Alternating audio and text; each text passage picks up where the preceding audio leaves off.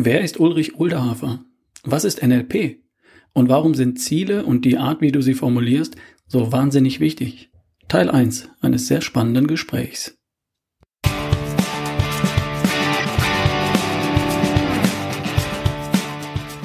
Hi, hier ist wieder Ralf Bohlmann, dein Moderator für die beste Version von dir. Heute die Episode Nummer 168.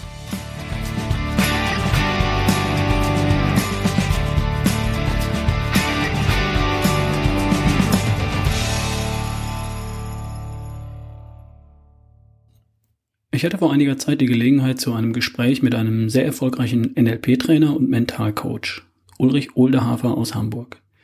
Ulrich hat ein Unternehmen mitbegründet und aufgebaut und in den MDAX der größten 80 börsennotierten Unternehmen geführt.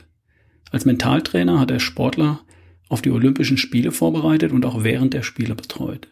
Die Methoden gibt er heute in Seminaren und in Form von Audioprogrammen weiter. Das Gespräch ging damals über mehr als 40 Minuten und da ich weiß, dass viele Hörer kürzere Episoden bevorzugen, habe ich das Gespräch in drei Episoden aufgeteilt. So kannst du dir das ganze Gespräch in drei bequemen Häppchen anhören.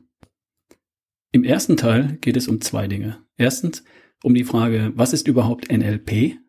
Und zweitens klären wir, warum das Ziel so wichtig ist. Übrigens für alles, was du im Leben erreichen möchtest.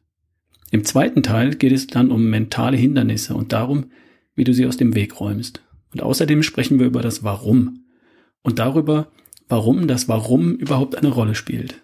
Und das ist kein ESO-Quatsch, sondern Neurowissenschaft. In Teil 3 geht es um den Plan, der dir dann hilft, dein Ziel wirklich zu erreichen, die Smiley-Tabelle. Und es geht um eine einfache und angenehme Strategie für ein erfolgreiches Mindset, Audioprogramme. Und jetzt, jetzt geht's los. Viel Spaß. Lieber Ulrich, stell dich doch mal kurz vor. Wer bist du? Was hast du vorher gemacht? Was machst du heute? Ähm, ja, ich bin mittlerweile 51 Jahre. Ich habe ganz früher aktiv Sport gemacht, also ähm, Skifahren vornehmlich, also leistungsmäßig. Ähm, habe BWL studiert, habe ganz früh Ausbildung in NLP gemacht, also auch bei ähm, Richard Bandler und äh, John Grinder, den, den Gründern des NLP.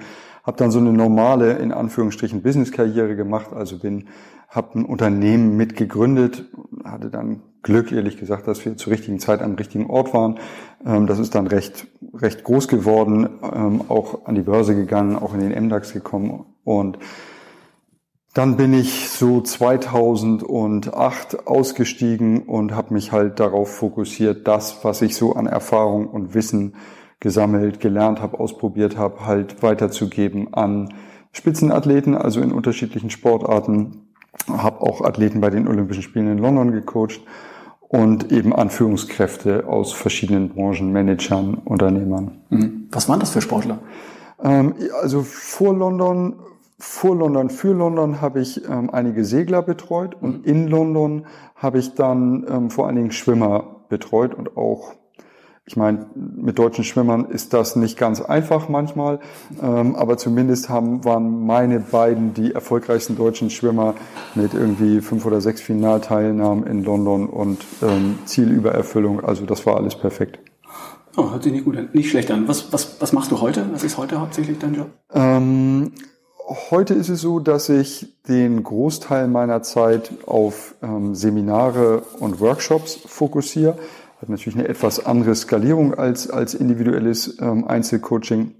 Habe auch das Glück, dass ich in, in meiner Firma Mindvisory eben sehr, sehr gute Coaches auch mittlerweile habe. Also auch ähm, ein Vorstandsvorsitzender eines MDAX-Unternehmens, ähm, eine, eine Sportpsychologin und Trainingswissenschaftlerin, die Athleten schon bei vier Olympischen Spielen betreut hat, so dass ich mich ähm, auf zum einen ähm, die Seminare konzentrieren kann und ich habe eine Reihe von Audioprogrammen entwickelt, mit denen Menschen sich eben auch recht einfach und günstig selbst helfen können und ja, das sind eigentlich so meine beiden Schwerpunktthemen. Mhm. Das ist spannend, darauf kommen wir nachher auch nochmal zu sprechen, weil ich nutze ja auch geführte Trancen zum Beispiel in meinen Coachings. Morgen ja. habe ich hier in Hamburg äh, einen Workshop und da wird es auch eine, eine geführte Trance geben, wo die Leute dann an ihrer, an der Idee von ihrer besten Version von, von sich äh, nach einer geführten Transformier arbeiten. Das finde ich ziemlich spannend, sprechen wir gleich nochmal drüber. Finde ich ziemlich gut. Was bei dir ähm, vorkommt, was auch, auch Teil deiner, deiner Toolbox ist, das ist NLP. Dazu, da kenne ich mich auch ein kleines bisschen aus. Richard Bentler konnte ich auch mal kennenlernen und seinen Kollegen John Laval, eine sehr coole Type, kennst du vielleicht auch. Ähm, da habe ich auch eine Ausbildung gemacht äh, als, als Master Practitioner und als Coach.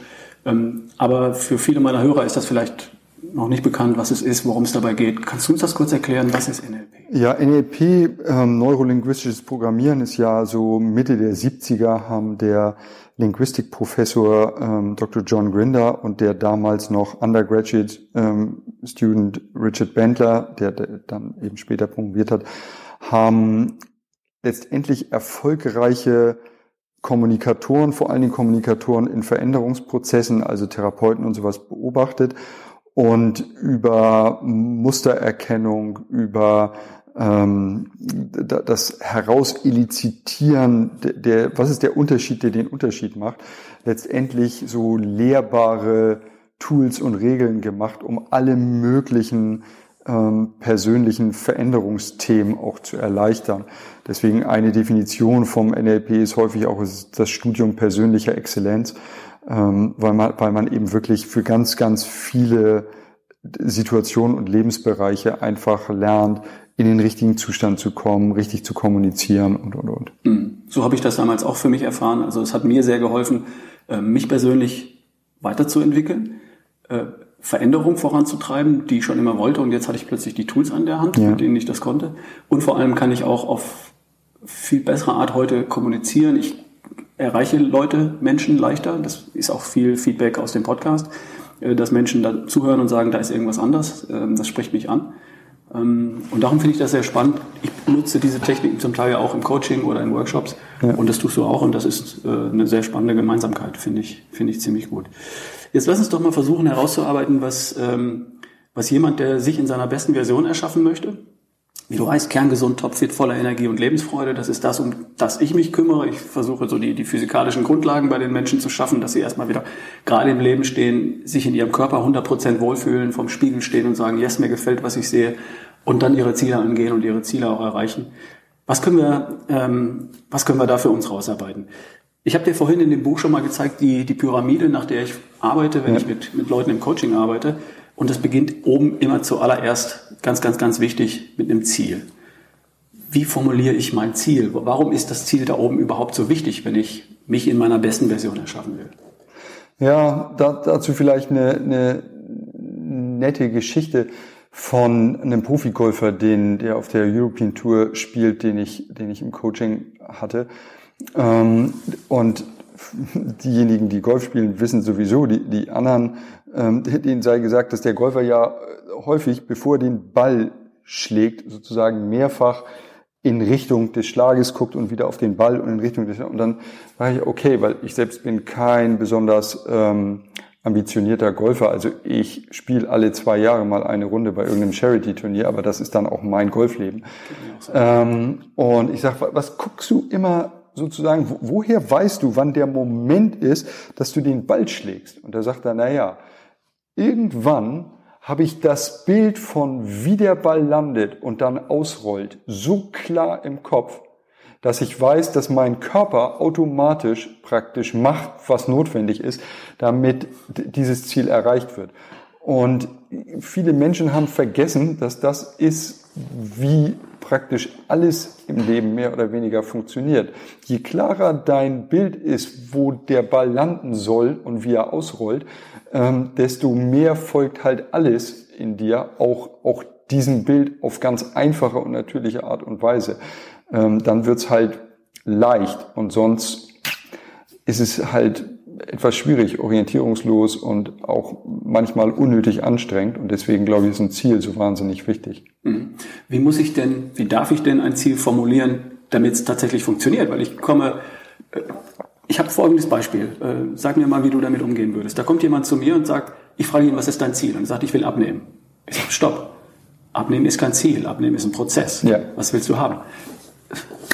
Wie, wie, wie darf ich es formulieren? Worauf kommt es an? Was ist wichtig? Naja, wenn du bei dem Bild von dem Golfer bleibst, wird schon klar, dass so eine Sache wie ich möchte, dass der Ball fliegt, nicht, das wäre das, ich möchte abnehmen, das, das ist halt praktisch, ich meine, das ist die, das ist interessant, aber das ist nicht, worum es geht, sondern worum es geht, ist, dass du das Ziel halt positiv, klar in der Gegenwart, wir sagen im NLP ohne Modaloperatoren, also ohne Einschränkung wie und, und auch selbst gewollt und auch selbstbestimmt und erreichbar. Also nicht sowas wie man sollte eigentlich mal, sondern ich habe, was weiß ich, 75 Kilo und 10 Prozent Körperfett, ähm, um, um mal ein Beispiel zu nennen. Also spezifisch messbar, verbunden idealerweise halt mit einem klaren positiven Bild. Deswegen gehen auch diese ganzen ich möchte nicht mehr dick sein, Sachen nicht. Weil das ist so, als wenn der Golfer sagen würde, ich möchte nicht, dass der Ball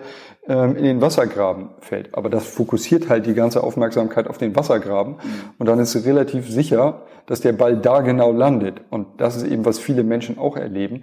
Sie sagen, ja, ich, ich habe mit Zielen keine so guten Erfahrungen. Ich sage, was war dein Ziel? Ja, ich möchte nicht dick sein, ich möchte nicht meinen Job verlieren, ich möchte dies nicht, ich möchte das nicht. Aber dann ist immer genau das passiert. Das ist aber eigentlich ein Beispiel dafür, wie toll das mit Zielen funktioniert. Mhm. Man darf sie dann halt nur richtig formulieren. Ne? Ja, also das ist ein entscheidender Schritt, die Zielformulierung mal, mal richtig zu machen, vielleicht auf einem Blatt Papier mal schriftlich ja. zu tun. Welche Rolle spielen Bilder im Kopf dafür und, und Gefühle, die ich dabei empfinde? Ja, die Gefühle sind nachher vor allen Dingen ja so ein Gradmesser dafür, ist es überhaupt das richtige Bild. Weißt du, also kriege ich, kriege ich körperlich, kriege ich eine somatische Resonanz, die sagt, wow, weißt du, das fühlt sich richtig gut an. Und ich glaube, das ist auch eine schöne Möglichkeit zu testen, ist es das richtige Ziel? Also einfach mal reinzugehen, sich vorzustellen, man ist da und wenn es sich dann gut anfühlt, dann ist es auch erstrebenswert. Wenn sich das nicht gut anfühlen würde, dann dürfte man fragen, okay, was dürfte anders sein, damit es sich noch besser anfühlen würde. Und das Bild hilft halt, ich sag mal so dem ganzen System auch, also dass unser, in, in unserem rechten präfrontalen Kortex ist ja in Anführungsstrichen, wenn man den Psychologen ähm, trauen darf, unser, unser Selbst, also unser Extensionsgedächtnis. Und das denkt nun mal in Bildern mehr als in Worten. In Worten denken wir halt im linken präfrontalen Kortex. Das ist der Logiker, der Planer. Da sind wir rational. Aber das, das toucht uns eben nicht so. Und deswegen ist ein Bild, sendet halt am Ende auch ein, ein Signal an das gesamte restliche System und sagt, das ist, das ist die Richtung. Deswegen sind Bilder halt so besonders wertvoll. Mhm. Jetzt hast du zwei Dinge angesprochen äh, präfrontaler Kortex, rechts, links und so weiter. Das heißt, das ist nicht nur Esokram, sondern das ist auch messbare Wissenschaft und äh, Biochemie am Ende. Ja, ja. Also früher hat man ja noch geglaubt, so nicht, du bist, was du denkst und das ist so ein bisschen, wir tanzen barfuß ums Feuer. Aber das hat damit gar nichts zu tun. Seit wir eben bildgebende Verfahren in den Neurowissenschaften haben, also seit wir dem Gehirn beim Arbeiten zugucken können, haben sich eben viele dieser letztendlich ja tausend Jahre alten ähm, Techniken einfach auch wissenschaftlich erklären lassen können, warum sie so wahnsinnig gut funktionieren. Mhm. Das ist für mich wichtig. Ich bin Ingenieur von Hausarzt aus. Ja. Ich, ich hätte gerne eine wissenschaftliche Erklärung dafür und ich brauche sie immer weniger, weil ich begriffen habe, dass ich nicht alles erklären muss und ich bin sicher, dass es trotzdem eine Erklärung ja. gibt. Ich muss sie aber nicht unbedingt kennen. Und für jemanden, der das ähm, auf, auf einer anderen esoterischen Ebene betrachten will, ist alles gut, darf der auch gerne tun. Aber es gäbe auch eine Erklärung für solche Dinge und das ja. ist alles Wissenschaft. Und wir absolut, reden ja nicht über über Ideen und, und Konstrukte, sondern wir reden über Dinge, die nachweisbar und die, die wirklich funktionieren. Ja. Also ein Ziel als solches, ohne geht's nicht, richtig? Ja. Oder schwer?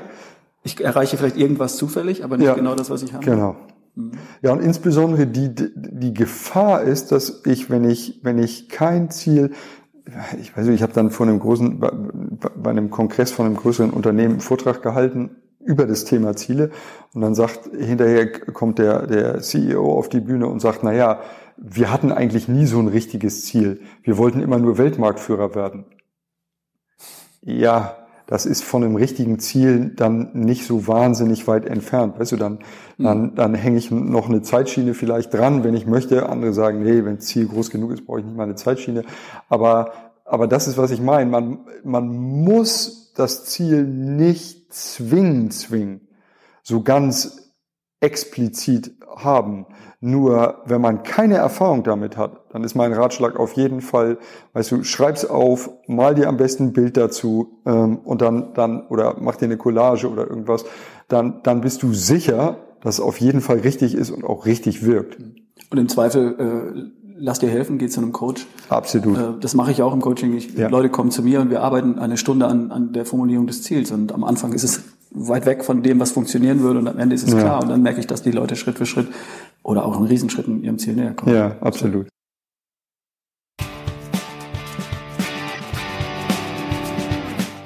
Okay, hier unterbrechen wir und das war der Teil 1 meines Gesprächs. Es gibt eine ganze Reihe von Audioprogrammen, gesprochen von Ulrich Oldehafer zum Thema Gesundheit. Unter anderem gibt es ein Programm mit dem Titel Finde dein Ziel, finde deinen Weg. Das wäre schon mal eine tolle Möglichkeit zum Thema Ziel gleich anzusetzen und das schon mal richtig hinzukriegen. Mehr dazu findest du im Blogbeitrag unter ralfbohlmann.com slash ulrich oder einfach im Blog findest du dann schon. Im zweiten Teil geht es dann um mentale Hindernisse und darum, wie du sie aus dem Weg räumst. Außerdem sprechen wir über das Warum und darüber, warum das Warum überhaupt eine Rolle spielt. Die nächste Episode veröffentliche ich, veröffentliche ich übrigens schon am kommenden Samstag. Du brauchst also nicht sehr viel Geduld. Also, bis dann, dein Ralf Bohlmann.